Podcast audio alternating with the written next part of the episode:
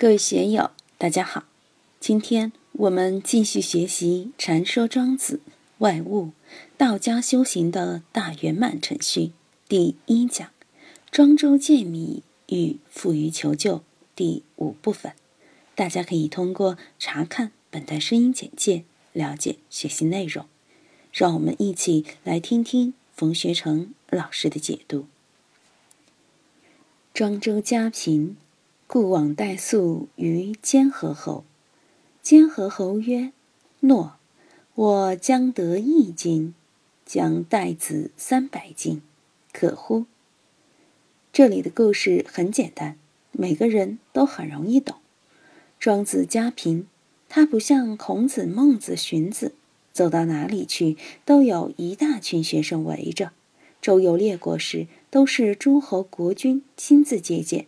办国宴招待，然后组织朝臣听他们讲学。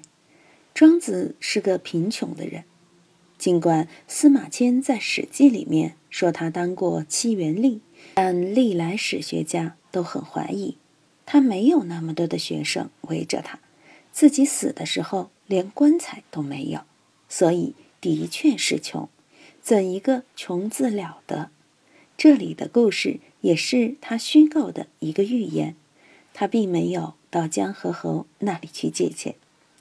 江河侯是魏国的国君，有注解说是魏文侯，但是魏文侯和庄子相差五六十岁，魏文侯死了五六十年，庄子才成人，所以他不可能去见魏文侯。魏国为什么要设监河侯呢？黄河出了三门峡后所经过的地带，一个是魏国，一个是韩国，主要的流域在魏国境内。当然还有魏国，就是魏灵公那个魏，也是在黄河两岸，几次迁都都在黄河边上。而黄河的入海处就是燕国了。我认为监河侯是魏国管理河镇的官员，这个职位很重要。于是被封了侯，因为魏国早就不满足子爵、侯爵的封位，自封为王了嘛。往代粟于监河侯，庄子到监河侯那里去借钱。大家想一想，我现在很穷，要到省长那里去借钱，能借到吗？到市长那里去借钱，能行吗？不过那个时候比现在自由，至少庄子那么穷。还可以到有关部门去借钱借米，监河侯也很爽快。诺，我将得一金，将代子三百斤，可乎？没有问题。秋收的时候，我的采艺都会给我交租，一金可以是实物，也可以是货币，货币税金或者实物税金都行。到那个时候，我就可以借给你三百斤了。这个监河侯还是蛮爽快的啊，可乎？行不行？从这里我们便可以确认，监河侯只是管理河镇的官员，而非魏王，不然不会那样小气，还得等发薪水时才有钱借给庄子。庄周愤然作色曰：“庄子当然很不高兴了，但他没有去批驳监河侯，而是讲了一个故事。”周昨来，有中道而呼者。周故是车辙中有负于焉。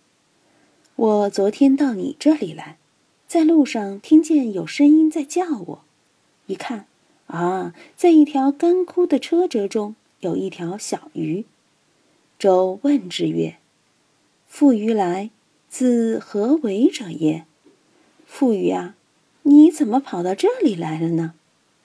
庄周当然也是通神的，还可以和鱼沟通，所以庄子在濠梁之上与惠施那一番辩论。惠施没有这个神通，庄子有神通，还可以和鱼交流说话，所以惠子不懂庄子的语言。对曰：“我东海之波臣也，君岂有斗深之水而活我哉？”庄子的文章了不得。一条鱼就是一条鱼嘛，但是要说东海之波臣也，我们写文章要有庄子这样的神来之笔不容易，这种写法多美啊！波臣就是水里面的臣民，说东海龙王的臣民很俗，东海之波臣就很雅了。庄子在困惑之中、艰难之中，在生死存亡之中，还有这么一种幽默，很不简单啊！我是东海的波臣。君岂有斗身之水而活我哉？希望你赶快去弄一点水来，一身水就把我救了，否则再过几个小时或者几分钟，我就干渴而死了。周曰：“诺，我且南游吴越之王及西江之水而饮子，可乎？”庄周说：“好。”你好好在这里待着吧，我到南方去游说吴越之君，把长江之水给你送过来救你，你看行吗？西江在哪里？我们都知道，吴越之地处于江东，江东父老就是长江下游的东侧嘛。长江对于吴越而言就是西江了。江西之所以叫江西而不叫江南。是相对吴越这块江东之地而言的。唐代把长江下游分为江南东道和江南西道，东道就是吴越之地，西道就是如今的江西。中国的地名就是这样来的。父于愤然作色曰：“吾失我常与，我无所处，吾得斗深之水，然活耳。”君乃言此，曾不如早索我于枯鱼之死。这条鱼就大发脾气了。吾失我长语，我无所处。大家留意这几句了。什么叫长语？鱼生活在水中，离开了水就活不了了。长语就是自己熟悉的、赖以生存的环境。我们会不会失去长语？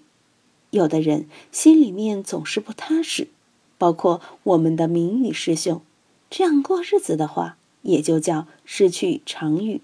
有的人不好好过日子，成天打妄想、胡思乱想，把自己弄成神经病，这个也叫失去常语。生活失去所居，精神失去所聚，都是失去常语。为什么平常心是道？